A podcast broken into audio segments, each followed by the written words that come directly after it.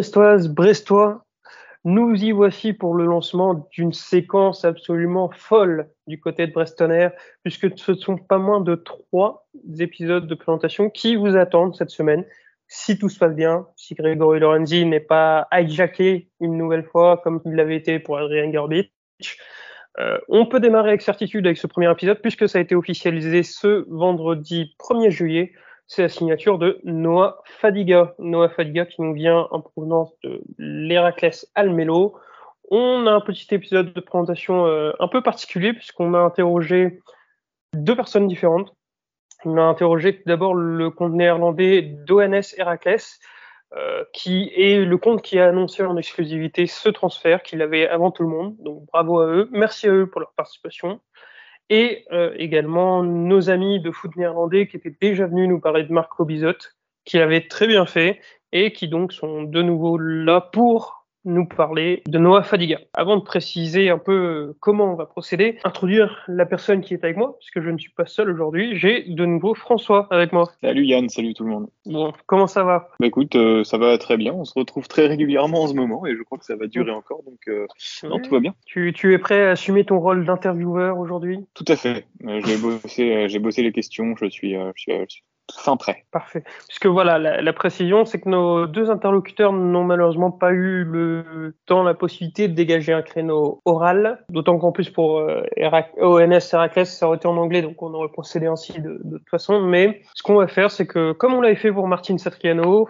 François va poser les questions et je vais faire un peu une synthèse des réponses tant d'ONS que de Foot NL, sachant qu'ils sont très généralement en accord sur la plupart des points, sur même quasiment tous, sauf peut-être un où il y a une légère divergence. J'espère qu'on aura la même, euh, la même, la même réussite qu'avec Martin Satriano, parce qu'on avait fait le même, euh, le même, même style de podcast et derrière, euh, le joueur avait été relativement, relativement performant. Donc, on espère que ce sera la même chose pour notre ami Fadiga. Oui, tout à fait, tout à fait. Fadiga qui en plus présente cet intérêt pour nous, enfin, pour le podcast d'être un joueur que finalement peu de monde connaît. Et justement, si vous voulez connaître un peu plus Noah Fadiga, il faut rester. C'est maintenant, c'est tout de suite, c'est sur Brestoler. Alors, on va commencer du coup avec une, enfin, on va passer aux questions, une série d'une petite dizaine de questions qui ont été posées effectivement à nos euh, deux, deux camarades différents. Euh, tout d'abord, du coup, euh, comme Yann vous l'expliquait, hein, je, je, vais les poser, puis toi, tu vas faire la synthèse. Alors, Noah Fadiga est donc arrivé à Héraclès en 2020 et quitte le club après deux saisons et surtout en fait une relégation en deuxième division parce que le club, alors si j'ai bien compris Yann, tu me confirmeras ou infirmeras ce que je dis, mais le club n'était pourtant pas prévu. Enfin, c'était pas prévu que l'équipe descende ils avaient un nombre de points qui normalement aurait dû leur, leur permettre de se maintenir. Toujours est-il qu'ils sont descendus. Alors du coup, on a posé la première question à, à, nos camarades. Est-ce que son passage aux Pays-Bas reste malgré tout une réussite, malgré cette descente, ou est-ce qu'il y a des regrets, notamment autour de ses performances individuelles? Nos amis de foot néerlandais précisent quand même que Noah Fadiga n'a pas grand-chose à se reprocher sur cette descente. Il a le niveau de l'Eurodivisie assurément. C'est juste qu'il y a eu visiblement une conjonction de malchance, d'éléments mal gérés, de décisions un peu étranges du club qui font que Heracles termine donc à la 16e place et a perdu les barrages, donc est relégué en deuxième division. Le, le, camarade d'ONS abonde un peu dans ce sens en soulignant que bah, 34 points, ça assure le maintien dans peut-être 90% des cas. La dernière fois qu'un club était descendu de redivisie avec 34 points, c'était en 2016. Donc c'est un peu, on va pas dire la faute à pas de chance. Maintenant, il y a aussi eu des, des performances générales collectives, notamment en fin de saison, qui expliquent cette descente. Mais euh, Noah Fadiga, voilà, c'est pas une réussite éclatante du côté d'Héraclès, mais c'est absolument pas un échec. Alors 34 points pour préciser, pour descendre, vous allez dire c'est peut-être peu, mais c'est un championnat qui se joue à 18. Ça peut aussi expliquer pourquoi la barre de, de maintien est plus basse. Et pour rappel, je vérifie euh, l'année dernière en Ligue 1. Il y a des clubs qui n'ont même pas atteint les 34 points, si je dis pas de bêtises. Je regarde ça exact tout de suite pour montrer la, la différence. On avait Bordeaux qui a eu 31, Metz 31, Saint-Etienne 32. Donc c'était pour montrer aussi le niveau très faible de la Ligue 1 l'année dernière. Alors, on continue, on, part, euh, on parle un petit peu d'argent maintenant, Yann. Alors, le prix estimé de 350 000 euros, on a lu 500 000 dans le télégramme, c'est pas un prix mirobolant. On demandé du coup à, à, nos amis là si c'était, selon eux, un prix qui était juste.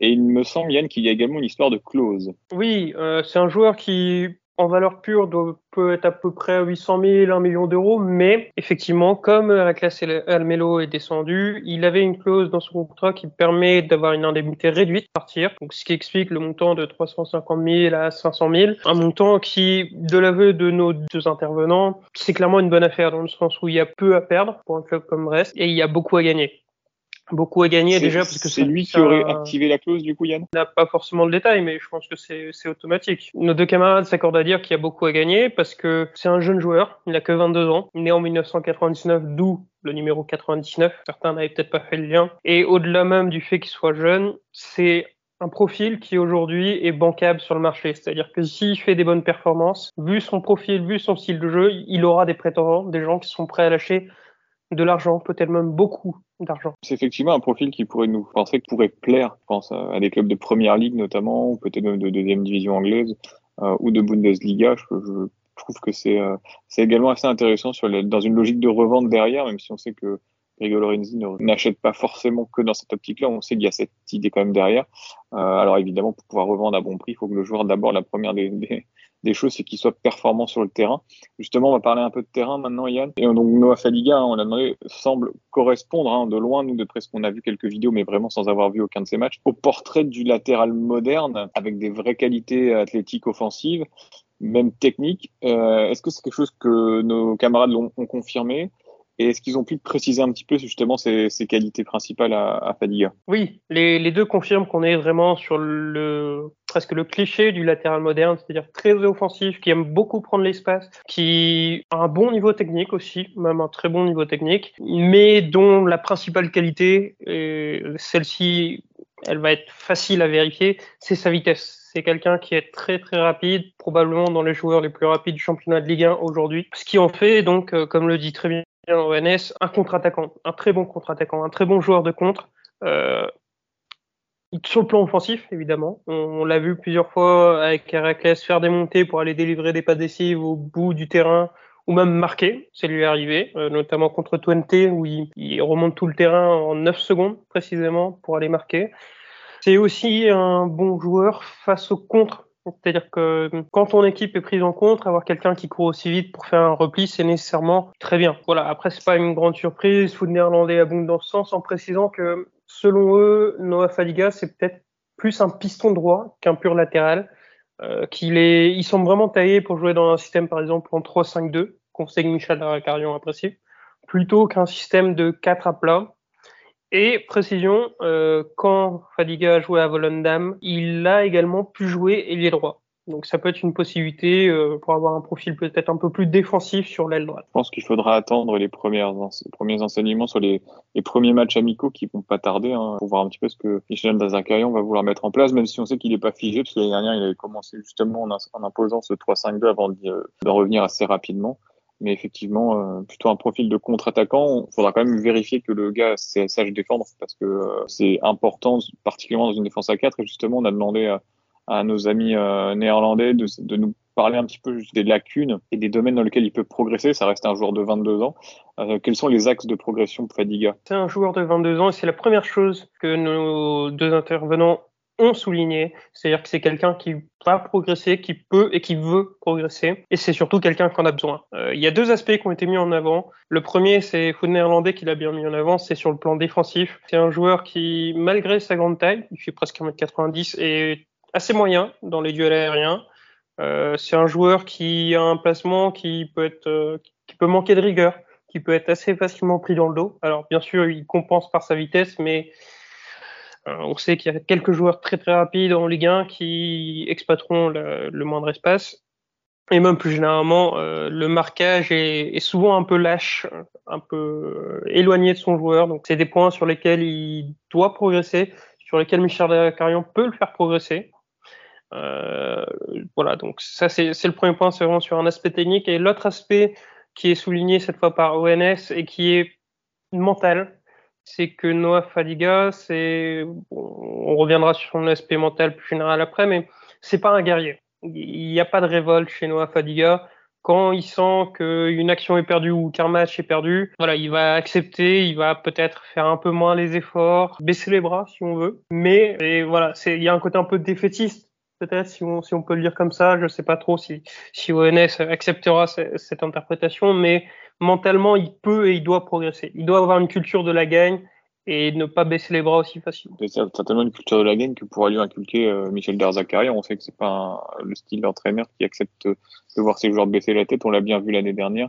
Et même quand on était maintenu euh, et qu'on a perdu contre Bordeaux, ce match assez lamentable, il était extrêmement colérique. Euh, donc j'imagine que c'est aussi ce que pourra lui apporter Michel Derzakari au cours de la saison.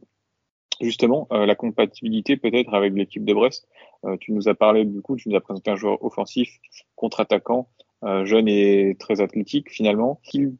Enfin, ce que nos, amis on, on, juge en tout cas, alors c'est très difficile hein, au début de saison comme ça de faire des pronostics là-dessus, mais est-ce qu'ils le jugent capable de, s'intégrer au Stade Brestois et de limiter offensivement justement dans une équipe où euh, c'est plutôt la bonne défense qui est prônée par l'entraîneur? Les deux considèrent qu'il euh, faudra peut-être du temps à Noah Fadiga pour s'adapter, mais qu'il le fera. Et que cette analyse-là, elle vaut finalement pour un peu tous les types de club, quel que soit le style de jeu.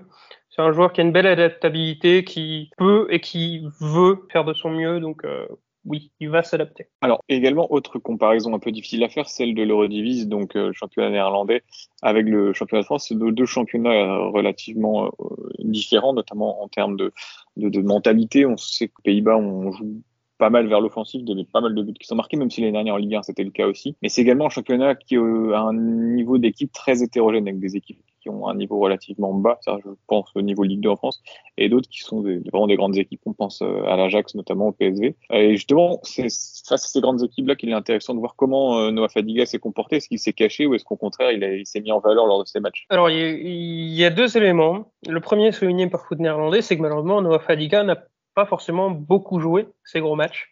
Euh, il en a joué deux finalement face au Feyenoord et face au PSV Eindhoven, où ça a été compliqué, très compliqué même, mais pour sa défense, il y avait des sacrés clients, à savoir, bah, on pense notamment à Sinistera du côté du Feyenoord. Bon, c'est compliqué à juger. C'est d'autant plus compliqué à juger que, comme le souligne ONS, le Héraclès des gros matchs n'était pas le Héraclès des autres matchs. C'est-à-dire que, un peu comme un Brest finalement, quand il y a un gros match, tout le monde est sur le pont, tout le monde est plus motivé, tout le monde prépare mieux, tout le monde travaille mieux. Donc, c'est assez compliqué de faire un jugement de la valeur pure d'un joueur sur ces gros matchs uniquement. En termes de caractère maintenant, tu as évoqué peut-être le fait que c'est un joueur qui baisse un petit peu rapidement les bras dans la difficulté.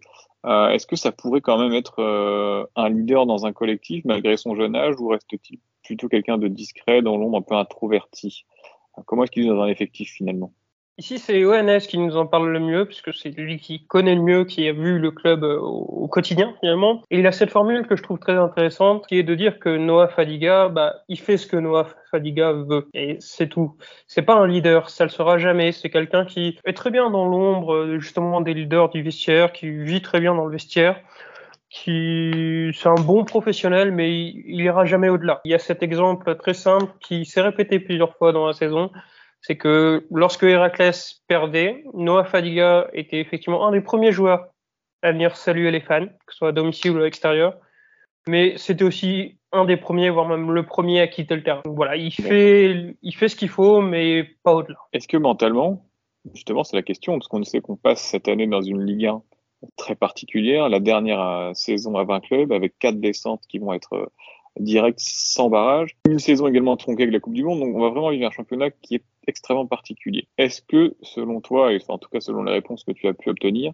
Noah Fadiga est un joueur qui est taillé pour ces opérations un petit peu de type survie, parce ce sera le cas cette année, ou pas? Malheureux pour un supporter brestois, mais la réponse a priori qui se dessine d'après le témoignage de d'ONS, c'est plutôt ou pas. C'est-à-dire qu'il y a un élément très concret, c'est que Héraclès, sur les trois dernières journées avant les barrages, a joué directement contre des concurrents directs, à savoir Willem II qui a fini 17e, le Sparta Rotterdam qui a fini euh, juste devant Héraclès avec 35 points et euh, qui, excusez-moi pour la prononciation, je pense qu'elle est mauvaise, qui était un autre concurrent en maintien.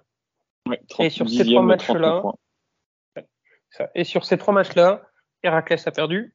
Et sur ces trois matchs-là, euh, Noah Fadiga s'est craqué. Il s'est craqué dans les 1 contre 1, il s'est souvent fait battre par des joueurs qui pourtant ne sont pas meilleurs que lui.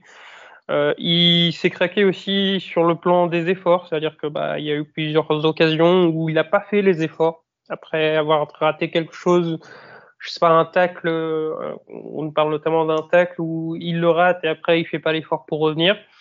Donc c'est le côté un peu inquiétant, mais là où il faut positiver, c'est qu'à l'inverse, les gros matchs et particulièrement les derbies de Raclès, bah on voyait que lui. C'est vraiment dans les matchs presque si on veut dire médiatiques, c'est un joueur qui est partout, qui a un engagement exceptionnel, donc il peut le faire. La question c'est de savoir s'il veut faut réussir à le motiver à le faire. ONS résume très bien en disant que bah, il y a deux types de Noah Fadiga et on verra probablement les deux. Il faut s'y attendre. Un joueur plutôt irrégulier.